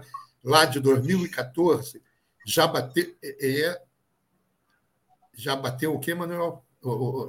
Já bateu o prazo e nada do transporte público do Estado avançar. É, então, eu tenho uma outra pergunta também sobre o Banco Central, né? posso responder aqui também. Bom, do Cadê? programa de deixa, transporte. Deixa, deixa, deixa, só eu ler a alta do Banco Central para o pessoal que está ouvindo só Isso. na rádio ou vai ouvindo o podcast. É, é do Kaique também. É, e sobre essa tática liberal da esquerda, tem acordo na independência do BC? Eu acho que eu vou começar até por essa, né? Porque a, a independência do Banco Central é um símbolo do liberalismo que quer dizer o seguinte, que o mercado é absoluto, ele não pode ser controlado de forma alguma, né? Então, a, o, tudo que diz respeito às finanças, né, a taxa de juros, emissão monetária, câmbio, segundo o, os liberais, é, não pode ter nenhum tipo de interferência, quer dizer, o mercado se autorregula, é, é, e isso daí para nós é um total absurdo, né? porque é, nós queremos um processo de desenvolvimento é, planejado, dirigido, né, em que o Estado tem um papel fundamental. E é interessante que esses setores da esquerda que se apresentam né, agora é, com, como alternativa e tal ao bolsonarismo e tal, eles é, aderem totalmente a esses preceitos liberais, não questionam a, a independência do Banco Central Quer dizer, não vão mexer em nada do mercado, não vão mexer na estrutura, não vão mexer nas políticas liberais, e aí eles se concentram em política, em propostas políticas é, compensatórias, né? É, por exemplo, no campo progressista, de combater as opressões e tal, e de promover pequenas melhoras localizadas é, para a classe trabalhadora. É isso que está acontecendo no Brasil, né? com, com esse, esses segmentos da social-democracia. Em alguns partidos, eu diria que nem sociais-democratas são, porque a social-democracia teria um certo equilíbrio, capital-trabalho e tal. Esses partidos são sociais-liberais, na realidade. É o liberalismo com algumas mitigações aqui e ali e tal, mas no, no essencial toda a concessão para o mercado, né? Para o grande capital, capital financeiro, aí o, o, Banco Central Independente é exatamente isso. Então, nós somos totalmente contrários um eventual governo comunista da Sofia Manzan, a presidência da República, vai imediatamente é, trabalhar para reverter isso e ter um Banco Central é, dirigido pelo, pelo, pelo governo, né, que possa é, implementar uma outra, é, um outro caminho político, um outro tipo de desenvolvimento. Quanto ao, ao PDTU, é, assim, ele é um plano de integração de transportes, né? Para o Rio de Janeiro, leva em conta a região metropolitana, leva em conta os diferentes modos de transporte, ou modais, como muitos chamam, né? Ferroviário, rodoviário, é, aquaviário, né? Como integração. E ele não sai do papel por uma razão muito simples, é que não interessa ao, ao setor privado, que é dono das empresas e que opera o setor, né? Algumas empresas são as mesmas, que operam a ponte em Niterói e as barcas. Ele ganha mais dinheiro com a ponte do que com a barca. Então, não, não quer que desenvolva o transporte aquaviário, que poderia perfeitamente fazer ligação centro do Rio, Baixada. A Baixada tem mar. É só fazer um terminal ali, é, um pouco distante da costa por causa dos manguezais, que você consegue perfeitamente ligar por mar, consegue ligar com São Gonçalo, que tem um, um problema parecido, mas que é perfeitamente superável, né? É, e, e, assim dinamizar muito o transporte por mar, que é muito mais barato, muito mais favorável ao meio ambiente, né? Transporta muita gente.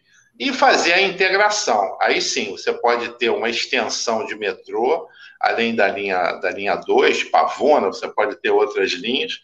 Você pode ter uma racionalização muito grande do sistema de ônibus. Aí tem que deixar de ser privado por isso, a nossa proposta, para ir ao encontro, né, a favor dessa integração proposta do PDTU, a gente propõe a estatização dos transportes. E, de novo, usando a palavra que é realizável. Isso pode ser feito, né, no, prazo curto e médio, sem, sem maiores problemas. Então, é, o, estudos não faltam de integração de transportes, o PDTU é um bom exemplo, né? Uh, e, é como em outras áreas também. Você pega a área ambiental, a Baía de Guanabara já recebeu, o governo já recebeu muito dinheiro, inclusive do Japão, para fazer é, a, a, recuperação da Baía de Guanabara. Também não avança, porque tem interesses ali de indústrias que jogam os seus efluentes líquidos, né? É, é, ruins, né, nocivos ao ambiente, que tem todo um processo de, de, de é, é, lançamento de lixo em natura na Bahia, não se avançou no saneamento básico, e aí a privatização da SEDAI atrapalha mais ainda. A SEDAI tem que ser reestatizada para ter água, saneamento básico, são direitos básicos de todos. Né? Então, estudos não faltam, falta a vontade política e predominam, infelizmente, os interesses privados nessas áreas. Por isso, a gente propõe estatizá-los. Beleza, obrigado, Eduardo. Manelzinho, pega a bola.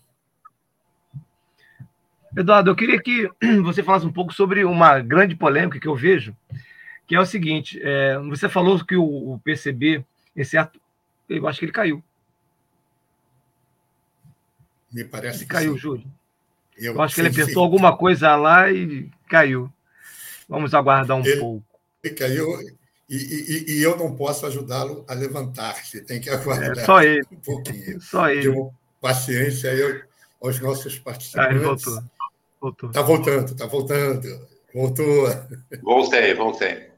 Ah. Deu, uma, deu uma oscilada aqui. Uhum. É, você falou sobre essa mudança né, da, da questão lá na década de 70, 80, e aí se concretizou na década de 90 em relação à questão das etapas, né? que é uma, uma mudança significativa. Né? Durante décadas, o partido é, apontou nessa perspectiva.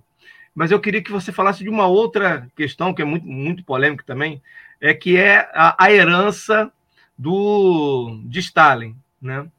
É, eu já vi que vocês, eu já vi comentários assim que vocês romperam com, com essa herança do stalinismo, mas ao mesmo tempo eu vejo certos discursos, né? Eu vejo, por exemplo, os vídeos lá do Jones Manuel, seu candidato do PCB a, governador de Pernambuco, inclusive, né? que é, é, é colocam como é, algo positivo e tal. Eu queria que, que você explicasse um pouco melhor, porque para mim fica muito abstrato, muito né, dúbia essa discussão é, sobre a herança do stalinismo, né? Do Stalin. Queria que você falasse um pouco sobre isso, né? Como é que foi, é, é existiu realmente é, é, essa, essa, essa crítica, né? Ou, ou vocês ainda recuperam, por exemplo, na UP, né? Uma companheira Juliette, ela, ela, os, os, os, militantes da UP fazem, né? Um, uma discussão positiva do Stalin. Eu queria que qual é, qual é hoje a opinião do, do PCB em relação a essa herança? É interessante que o Stalin morreu em 53, né? Mas parece que não. Mas vamos, vamos, vamos, vamos fazer o debate, né? Primeiro, todos sabem, né, que quando o 20 congresso lá do Partido da União Soviética fez a crítica ao Stalin, é o que se chamou de stalinismo, né? Forma de gestão, principalmente nesse sentido, né, o PCB concordou com essas críticas, o que gerou até cisões no partido. Teve um grupo que saiu do, do PCB para criar outro partido, é, muito por conta disso. Né? É, então, uma, assim, desde aquele momento, o PCB sempre se colocou publicamente de forma crítica em relação a esses elementos de, de gestão, de, condução do processo na União Soviética, atribuídos ao Stalin, né, é, que se chamou de stalinismo, né, é uma das, dos entendimentos. Né. É, isso é uma posição é, oficial que eu diria que é praticamente consensual no partido, o que não quer dizer que a gente não tente entender o Stalin na, no, na sua época histórica, né, que foi uma época de recrudescimento do fascismo na Europa, em que a União Soviética decidiu é, pela industrialização acelerada. Eu vou lembrar que o, também outros líderes na época concordaram com a industrialização acelerada, por exemplo, Trotsky, né? concordavam com isso como uma necessidade histórica, né? e, e que é, esse processo e depois o enfrentamento na guerra, que a União Soviética vamos lembrar, foi invadida por 4 milhões de soldados nazi, da Alemanha, né, da Alemanha nazista, na Segunda Guerra Mundial. Foi uma guerra extremamente devastadora que foi enfrentada é, com, com, com, muitas perdas de vida, foi enfrentada com muitas perdas das lideranças comunistas e que consolida um poder é muito centralizado, muito autocrático, né? E aí a personalidade do Stalin, né?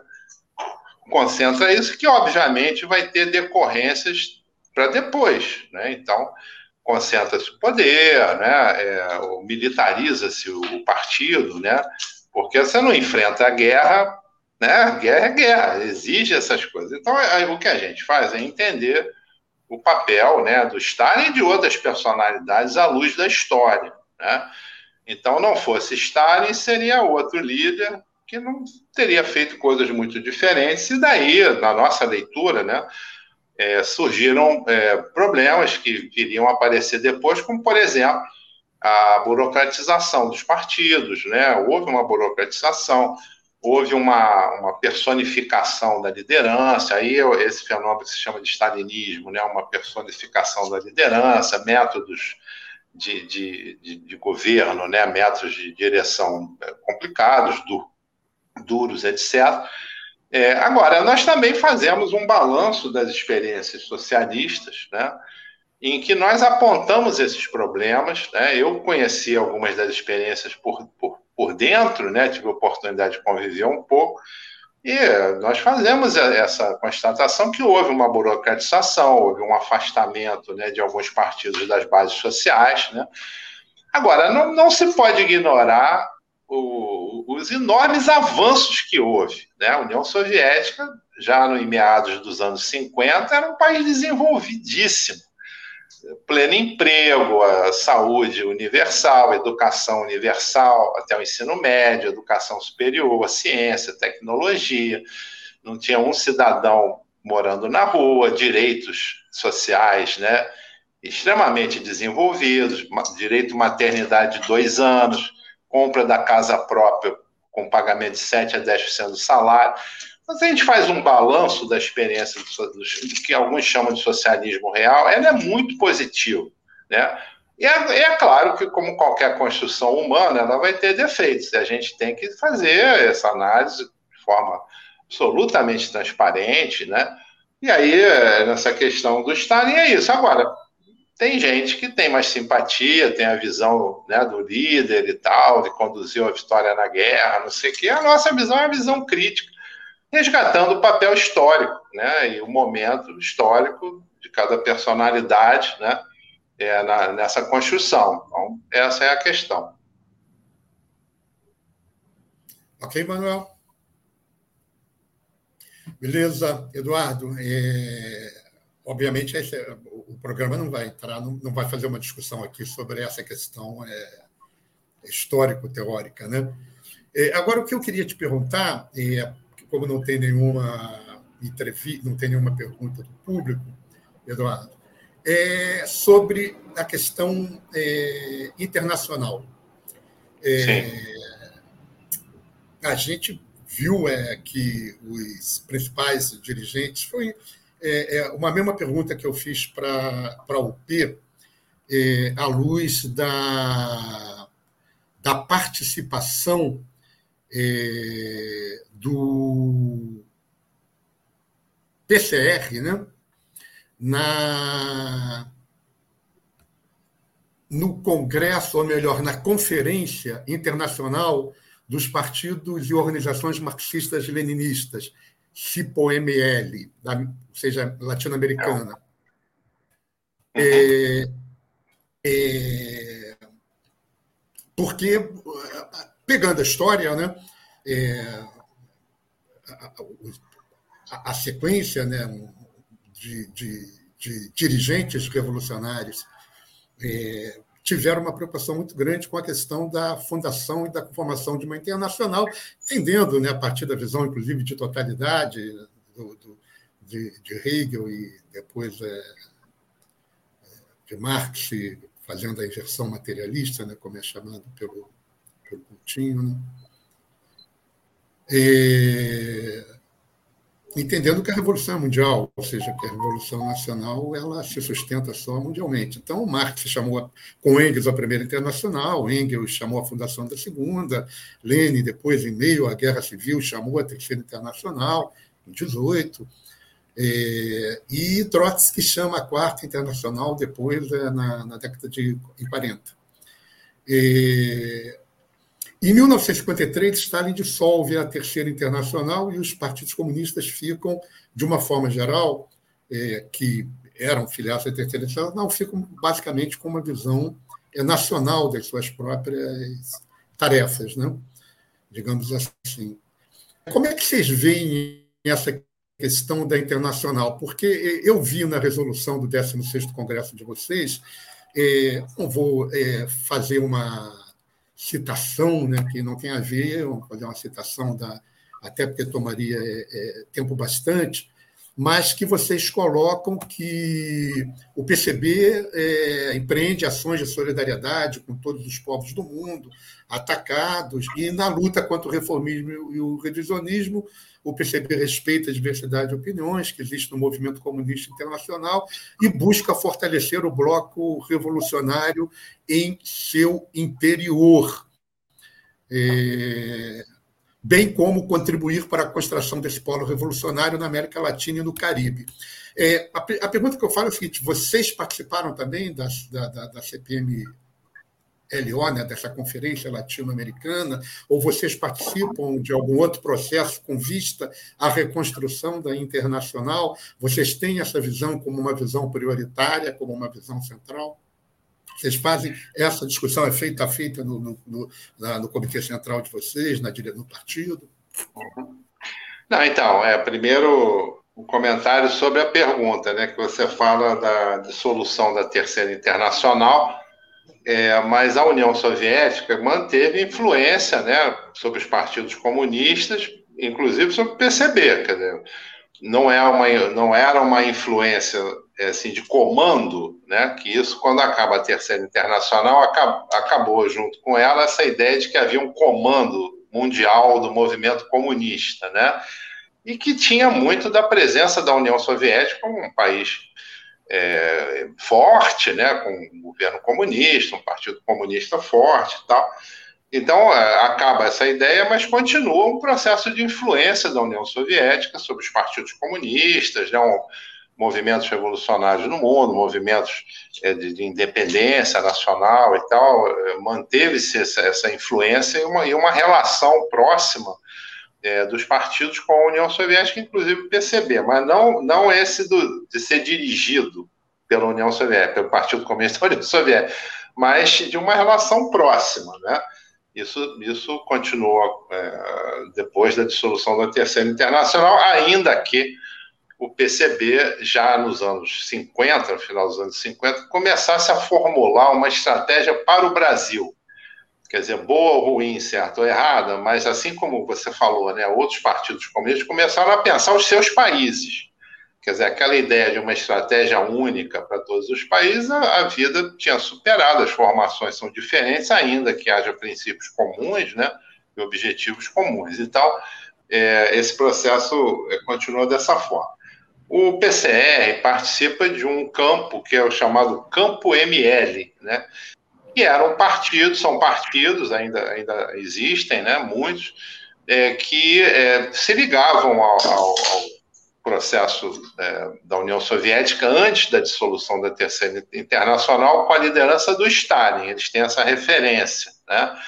como tiveram por bastante tempo referência na China dos anos 60, né, que tinha lá um posicionamento, a China também manteve essa visão que a gente poderia chamar na época né, de stalinista, né, é, e defendia um tipo de intervenção né, política nos países, é, apostando em luta armada, coisas assim, e esses partidos se vincularam a esse campo, campo ML, como era o PCdoB. O PCdoB nos anos 60 era desse campo, né, que continua existindo, né, então, que eu saiba, o PCR se, se filia a esse campo, que se reúne, tem conferências e tal. O PCB participa de um, uma organização que é o Encontro Internacional dos Partidos Comunistas e Operários, que reúne partidos comunistas, a maioria que veio da matriz do Partido Comunista da União Soviética, que, né, com, com, com, os caminhos que vieram depois né, da, da dissolução da Terceira Internacional, mas uma grande parte desses partidos eram partidos que tinham uma forte referência na, na, na União Soviética, né?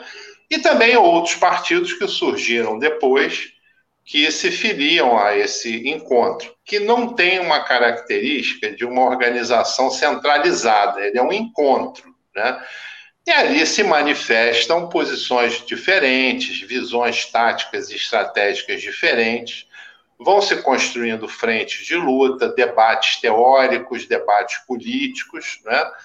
E nós né, temos identidade é, com muitos partidos, mais identidade com um certo campo dentro do encontro, que são partidos que, assim como o PCB, defendem nos seus países uma estratégia revolucionária de caráter socialista.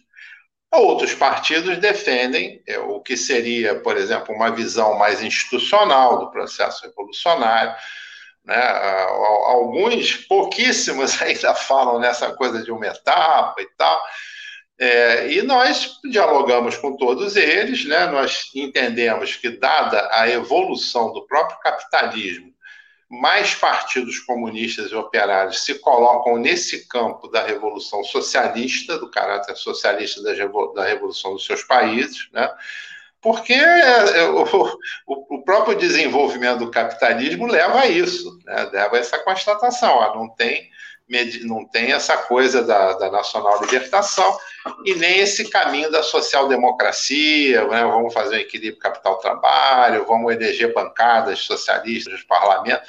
A maioria entende que não é bem assim, embora haja assim, a, a quase consenso que é importante participar das eleições, ter representantes do parlamento, mas a maioria entende que o processo em si é, é um processo que não, não, não privilegia a ação institucional. A maioria acha isso. Né?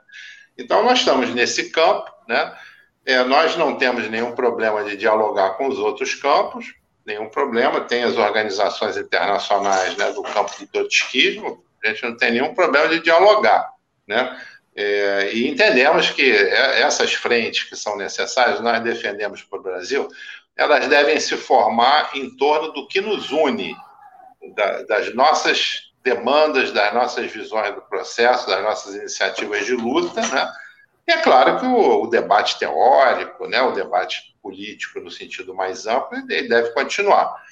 Mas é, nós privilegiamos é, as ações de construção de frente, de unidade, em cima do que nos une, né? E nós temos muitas identidades. Então, esse é o campo que a gente se coloca, né?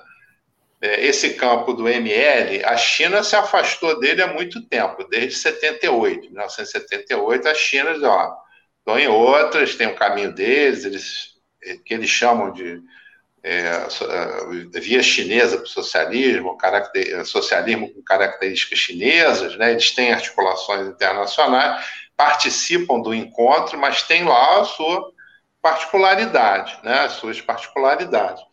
Então, esse é o campo que a gente se situa e dentro dele nós temos é, muita identidade, né? com, com muitos partidos que, se, que, assim como nós, colocam que nos seus países deve predominar o processo revolucionário de caráter socialista. Só uma complementação rápida, Manuel, por favor. É, Eduardo, é, é o, o, encontro internacional é aquele que foi, foi chamado inicialmente, teve origem a partir do Cacaé da Grécia, não é isso?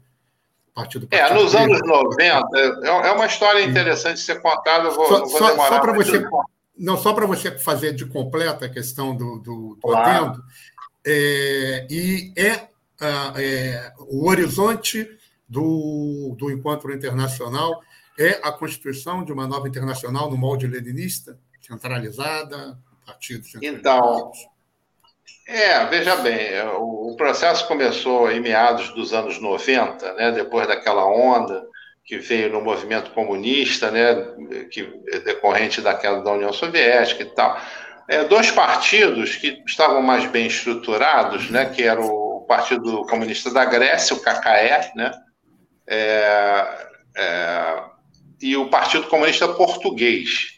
Eles tomaram a iniciativa de reunir com outros partidos e tal, e começaram a, a montar um encontro de partidos comunistas que começou a acontecer ainda nos anos 90, né?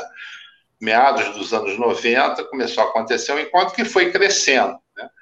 E nesse encontro é, existem os debates em torno da, da, do fortalecimento dessa, dessa desse campo, desse encontro, com a possibilidade é, de criação de uma organização internacional. Então, esse é um debate que está ocorrendo, é, que é claro que a diversidade dos partidos né, é grande, como é a diversidade dos países. Né? Então, é, eu diria que todos querem melhorar essa organização e ela vai se desenvolvendo em lutas comuns, lutas de solidariedade, em participação de todos em debates fundamentais sobre o desenvolvimento do capitalismo, o papel do imperialismo, o que é o imperialismo hoje, como ele opera, e da própria concepção do socialismo e, uma troca de experiências táticas dos, dos, dos países, né? E é claro que há um desejo assim de se construir essa, uma organização mais forte, né? Não sei se nos mesmos moldes da Terceira Internacional, porque o, tempo histórico é outro, o momento histórico é muito diferente. Né? é, e, e, muitos países têm os, os seus partidos comunistas, né, pensando no seu, no seu país, com formulação teórica própria, estratégias próximas, ao mesmo tempo em que vem aumentando muito a cooperação entre partidos comunistas. Isso vem aumentando muito.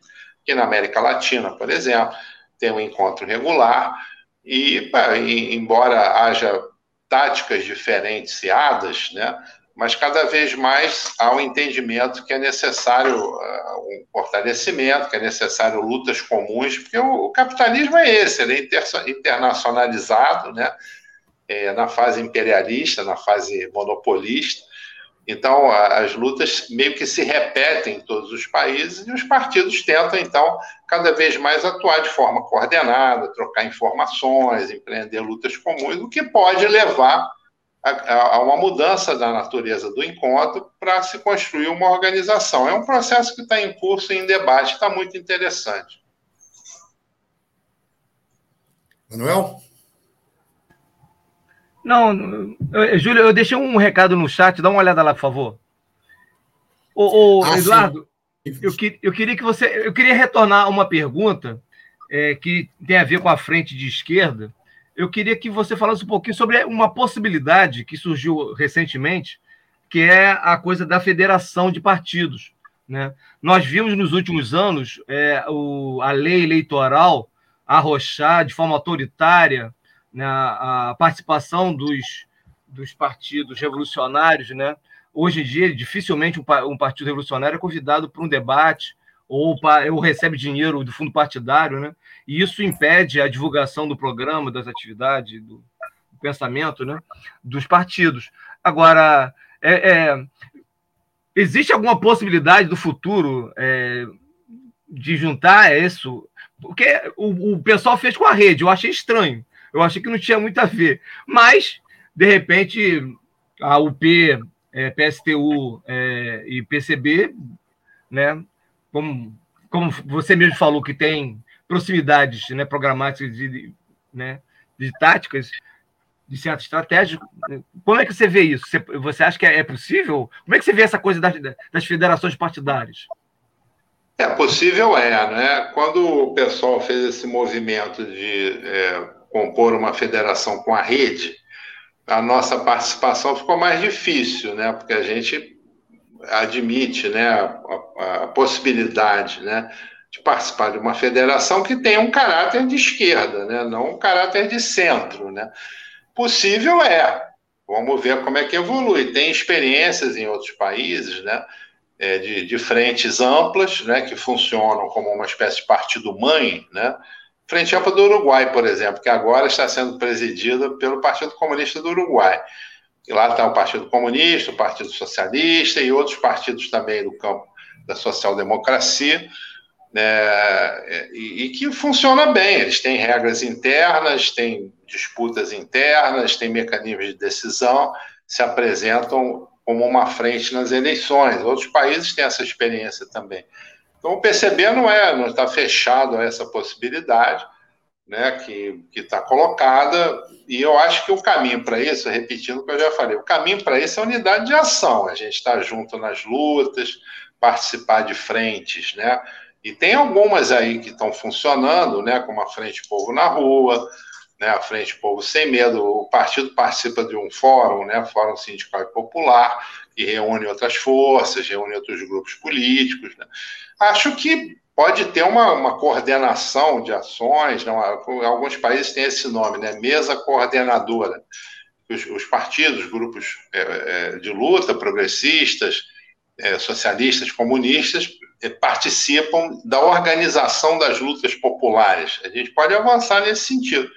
E no campo eleitoral é possível também, né, um entendimento, tem que amadurecer os mecanismos e tal, né, que não, é, não são coisas muito triviais, mas nós não estamos fechados a esse diálogo e essa possibilidade, não. Ela é, é, é possível. Manuel, você tem uma necessidade? De, é, de eu queria pedir agora, licença né? ao Eduardo. Eu vou ter que sair agora. Estou com um problema com minha mãe aqui, vou ter que sair. Tá? Mas eu já agradeço a sua participação, Eduardo. Muito obrigado.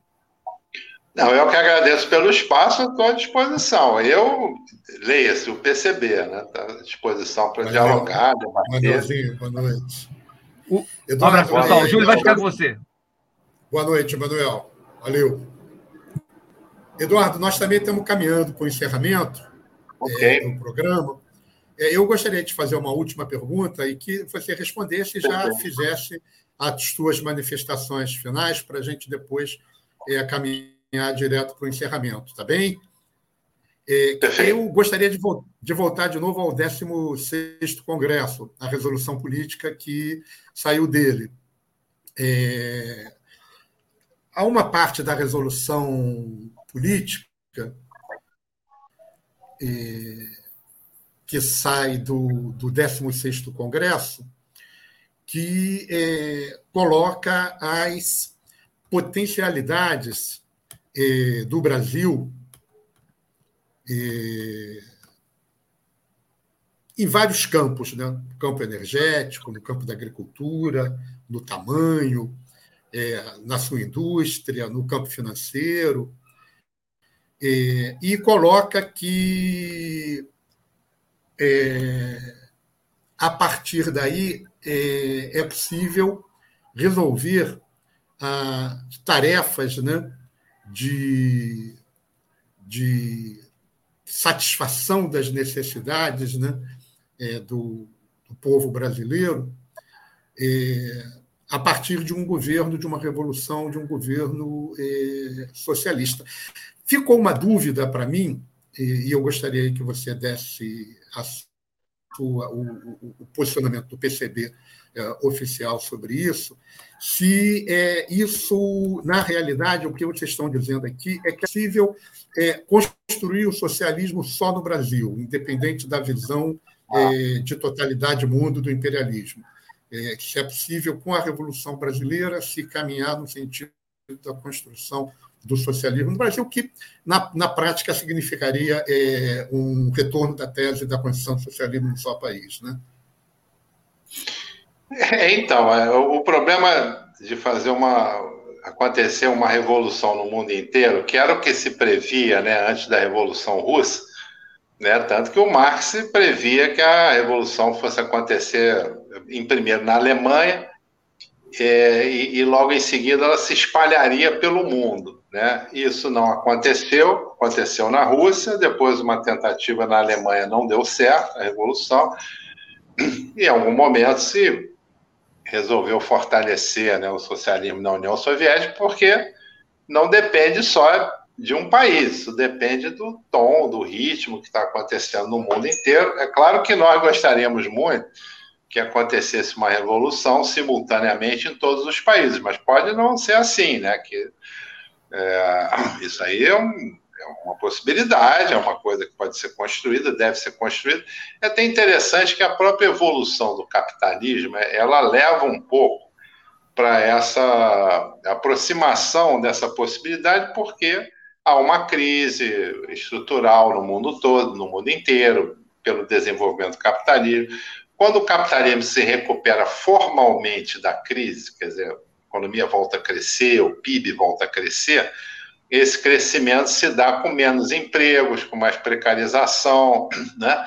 Então, em todo lugar que tem capitalismo, né, as condições parecem apontar para a aproximação dessa possibilidade de ruptura. Agora, assim, é, as coisas avançam onde elas podem avançar, né? Então, na verdade, a tua pergunta tem duas perguntas. Uma se refere a essa constatação de que o Brasil pela sua estrutura econômica, né, pelo seu grau de desenvolvimento, ele poderia rapidamente, com uma transformação para o socialismo, uma revolução socialista, um governo socialista no sentido revolucionário, né, ele poderia rapidamente dar um salto de qualidade no atendimento das demandas da maioria da população.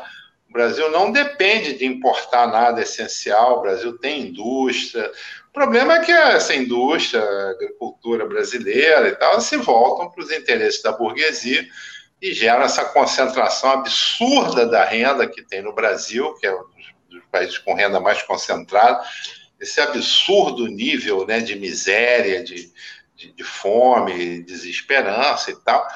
Mas o que se constata ali é que a estrutura é suficiente, a estrutura da economia brasileira é suficiente para resolver os problemas da maioria da população em um prazo relativamente curto, se ela se voltar para isso, e aí precisa de um governo socialista revolucionário, como, como a gente coloca, né? Agora, se isso é concatenado ou não com outros processos no mundo, é, eu acho que é uma coisa que está em aberto. É claro que uma transformação no Brasil vai puxar outros países para o campo revolucionário, puxa sim. Então, como a Revolução Russa, ela trouxe, acelerou o processo em outros países que, infelizmente, muitos deles não deram certo. Mas a gente não vê isso de forma mecânica ou mecanicista. Isso é um processo difícil, é um processo dialético, mas com certeza um avanço no Brasil para o socialismo vai é, viabilizar ou tornar mais próximo essa possibilidade de revoluções socialistas em outros países. Então a gente trabalha com essa perspectiva, né? Quer dizer, por isso esse diálogo dos partidos comunistas, dos partidos operários, né? Porque cada vez mais se torna necessária essa, essa interligação, as lutas são as mesmas, o sistema capitalista é o mesmo, o imperialismo é o mesmo para todo mundo, né?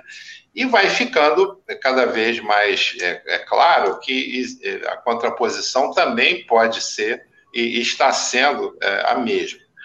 Mas isso é um processo dialético, quer dizer, não é difícil pensar numa sincronia de todos os países para, no meu período, fazer o processo. Podem acontecer que alguns países cheguem primeiro.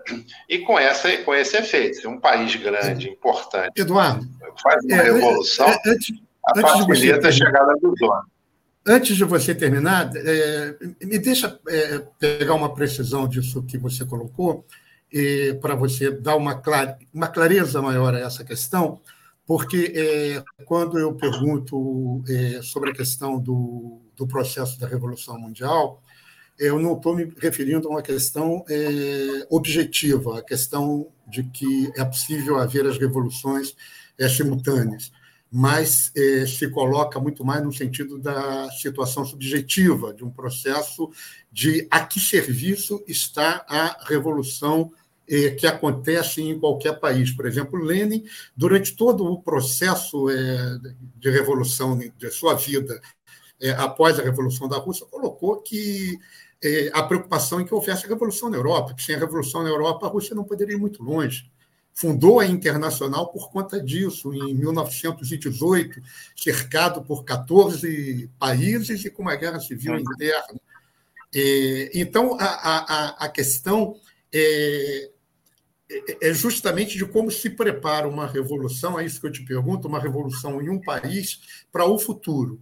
É, para construir nesse próprio país uma visão de que é possível aqui nós conseguirmos chegar a uma sociedade é, de sonhos, que é de todos nós, ou nós temos que colocar todas as nossas forças no sentido da revolução mundial, senão o sistema mundo, enquanto totalidade, é, vai terminar por sufocar a revolução num país atrasado, ainda que com muitas potencialidades, como você falou, capaz de imediatamente suprir um monte de questões, né? É, com a expropriação dos capitalistas, mas atrasado em relação é, aos países centros do capitalismo. Não, então, a, questão é que, bom, qualquer uma revolução no Brasil, ela teria que ter é, como uma das suas tarefas a articulação do processo revolucionário em outros países. Claro que sim né?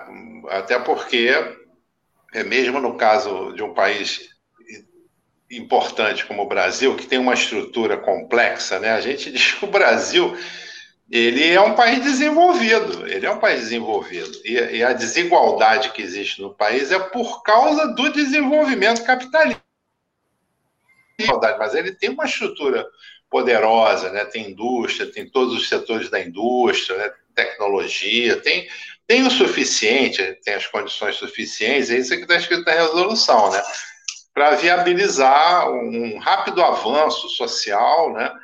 É, acabando com as desigualdades e tal, num prazo relativamente curto, com um governo revolucionário. Mas nós entendemos E uma tarefa né, do governo revolucionário seria apoiar os processos em outros países, claro que sim, né? E isso é um dos debates do encontro internacional, como se faz essa, essa concatenação das lutas, né? E, então, eu diria que essa, essa é uma, uma, uma tarefa né, da, da, Revolução, eu diria que é uma necessidade. Né? Ao, ao avançar no processo revolucionário, é, fazê-lo em conjunto com, com né, outros processos mundiais e, ao ter sucesso no processo revolucionário, incluir como uma das tarefas do governo revolucionário fomenta outros processos semelhantes né, em outros países. Com certeza. Bom, é, você pediu para eu fazer as considerações finais. Né? Eu faria rapidamente, né, dizendo que é, é sempre um, muita satisfação participar aqui desse espaço, que levanta é, questões importantes. Esse é um debate extremamente necessário, né? Entre as forças e grupos que se colocam no campo da esquerda socialista e revolucionária, né? É, e, e, nós estamos sempre dispostos, né, estaremos sempre dispostos a participar, é, seja no tema das eleições ou em outros temas, né, para que a gente é, é contribua não só para um melhor entendimento das propostas, né, para a criação de, de consensos nas, nas ideias, nas propostas, mas também nas ações práticas. Eu queria sublinhar isso, que é, é extremamente necessário que a gente é, consiga manter o diálogo e as ações conjuntas naquilo que nos une. Então, é, não que não, não se possa continuar debatendo, ou, ou assim, é, colocando as divergências aqui ali na questão A ou B, mas é importante que a gente se mova que a gente faça a luta concreta em cima do que nos une e que a gente convir, é, convirge para essa possibilidade é, no, no, curto prazo, no médio prazo, de se ter é, frentes, né, é, podendo, inclusive, convergir é, para uma frente orgânica e tal, que não está descartada, não. Essa possibilidade existe, tá? Então, eu queria agradecer aqui pelo convite, também a todos os que acompanharam esse debate, ou vão ver depois do debate gravado, e dizer que o PCB está à disposição para quem quiser continuar debatendo, fazer perguntas ou, ou contribuir para o programa da campanha, né? que para nós é não só uma grande satisfação, uma grande alegria, mas é também um dever né? de, de a gente, das esquerdas, se ouvirem, né? Se ouvirem e que a gente fale uns para os outros e os outros para os uns, né? construindo os consensos e esclarecendo cada vez mais as coisas, já que nós temos um grande eixo comum de entendimento e de desejo, de vontade política, que é avançar no caminho da construção da Revolução Socialista Brasileira.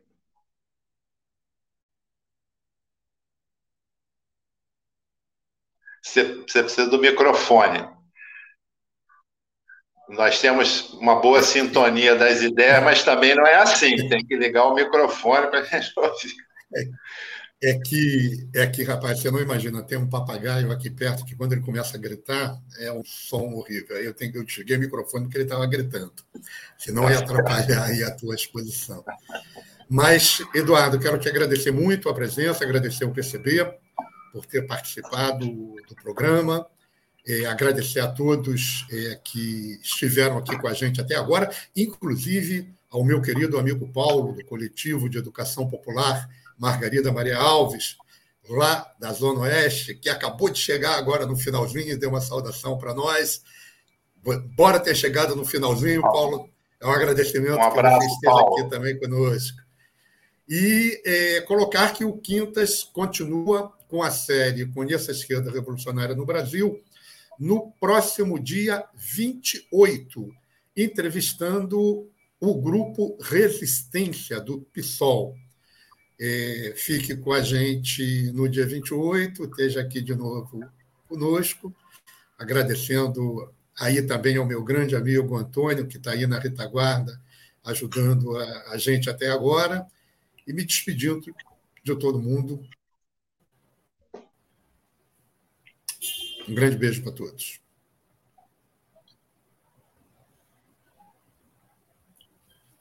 Quintas Político-Culturais. Entrevistas, debates, música e poesia. Quintas Político-Culturais, a serviço das lutas. Uma parceria do Coletivo de Coletivos com a Web Rádio Censura Livre.